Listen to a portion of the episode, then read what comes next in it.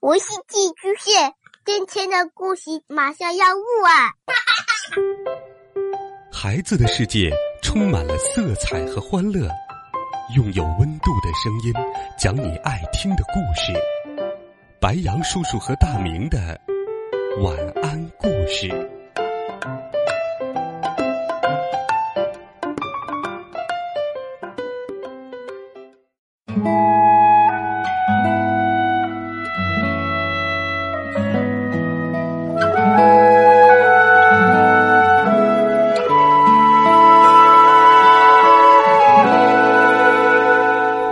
小朋友们，晚上好！又到了白羊叔叔给你讲故事的时间啦。今天，白羊叔叔要给你讲什么好听的故事呢？今天的故事改编自经典童话《小红帽》。这个故事你在过往可能听到过，今天就来听一听白羊叔叔分享给你的经典童话。小红帽。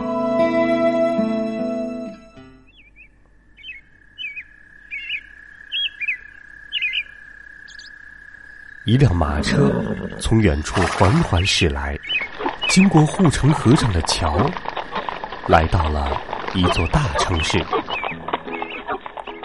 他来到城市当中的广场处，缓缓的停了下来。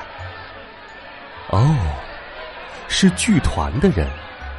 他们带来了什么好看的故事呢？故事要开始喽，孩子们快来看呐！今天我们表演的剧目是《小红帽》。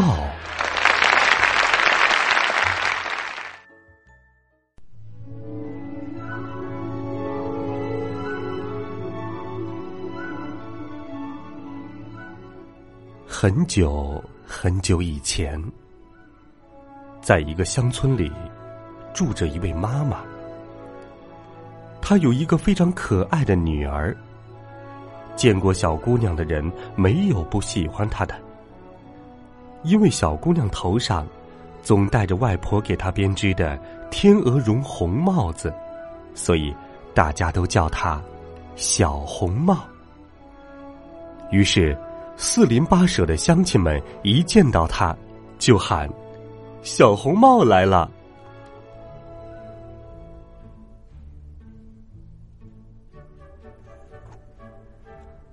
有一天，他妈妈做了些馅饼，对女儿说：“小红帽，去去你外婆那里一趟，把这些馅饼和这罐黄油给外婆送去，你去看看她。”你外婆身体不舒服呢。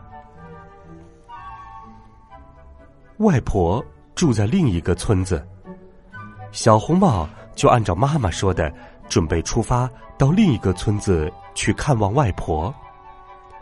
临出发时，妈妈一再叮嘱：“小红帽，你可要记住，在路上千万不要停留，也不要到别的地方去玩。”不要去做其他的事，不要跟陌生人说话，多个心眼儿，多加小心。小红帽对妈妈说了声：“我会小心的。”就跟妈妈告别，出发了。他去外婆家，得经过一片树林。他正走着呢，一条大灰狼迎着他走了过来。大灰狼。穿着人类的衣服，他很想吃小红帽，就是不敢马上吃，因为不远处有几个人正咚咚咚的砍柴呢。大灰狼一串接一串淌着口水，问小姑娘说：“你去哪儿啊，小红帽？”小红帽不知道面前站着的是大灰狼。不知道这个跟他说话的是个非常危险的家伙，就回答说：“我给我外婆送馅饼和黄油去。”你外婆住的离这里远不远呢？大灰狼问。远，很远。小红帽回答说：“瞧那个村，走过那个磨坊，再往前走，我外婆住在村边的第一栋房子里。这不巧了，大灰狼说：“我也想去看看你外婆呢。”啊，这样，我从这条路走，你从那条路走，咱们比一比，看谁先到外婆家。大灰狼说完，就赶紧抄近路跑走了。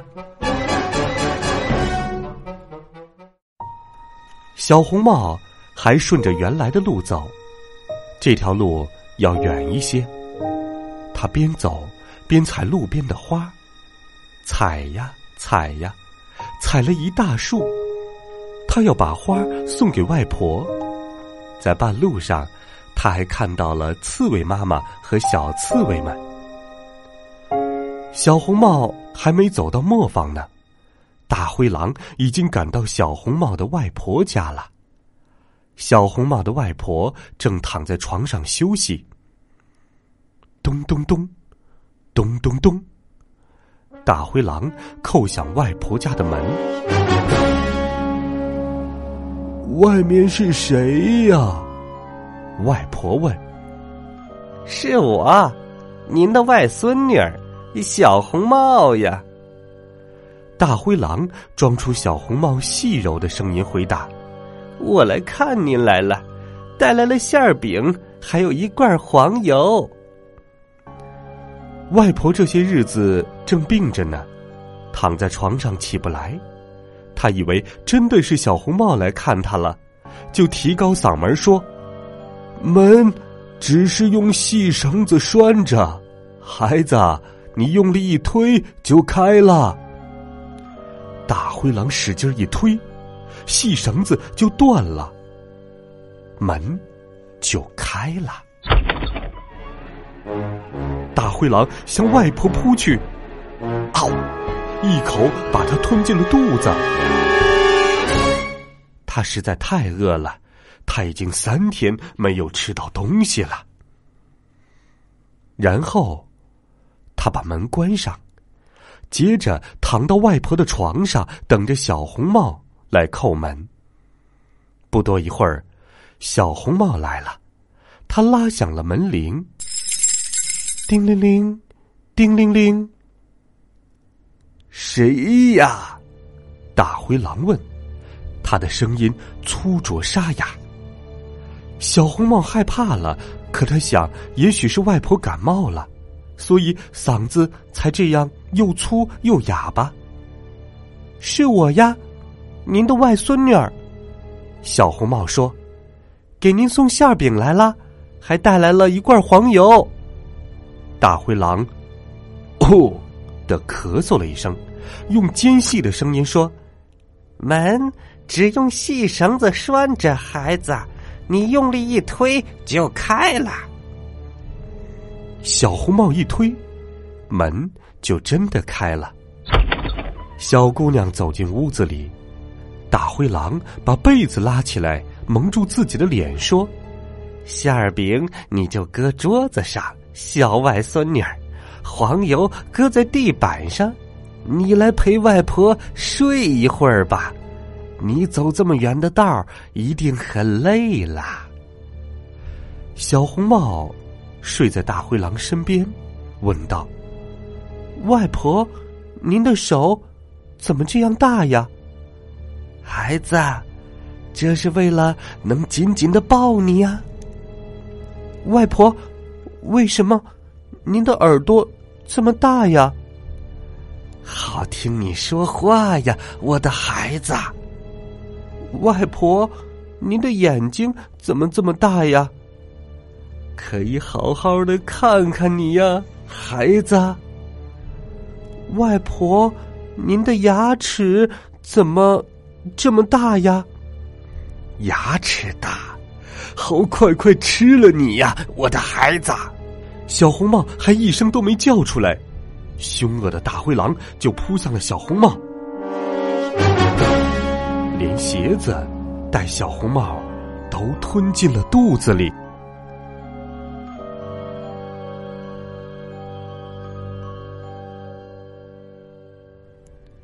还好，就在这时，肩上扛着大斧子的猎人从这里经过。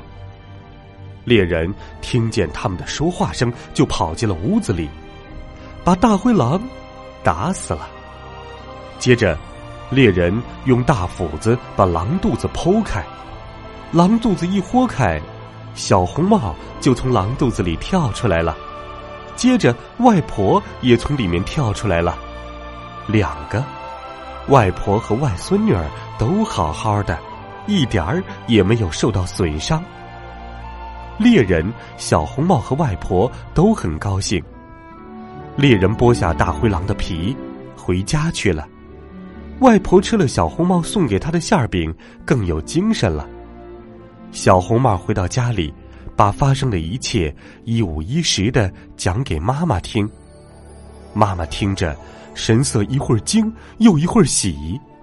听完，把小红帽搂在自己怀里，搂得。紧紧的。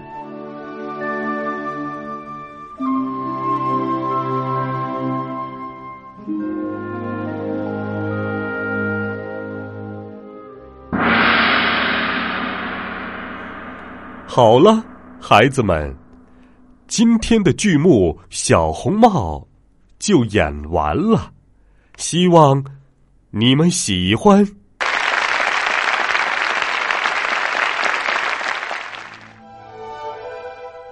流浪剧团谢幕了，他们再次坐上马车，踏上旅途，去往下一个城市演出好看的剧目。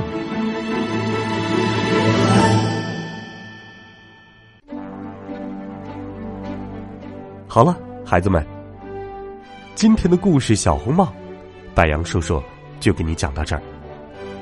生活当中。我们的确要警惕路途上的假装和伪善，甜言蜜语的嘴巴可能一口吃了你。这个故事永远不是只讲给孩子们听的，任何时候对我们每个人都有着借鉴的意义。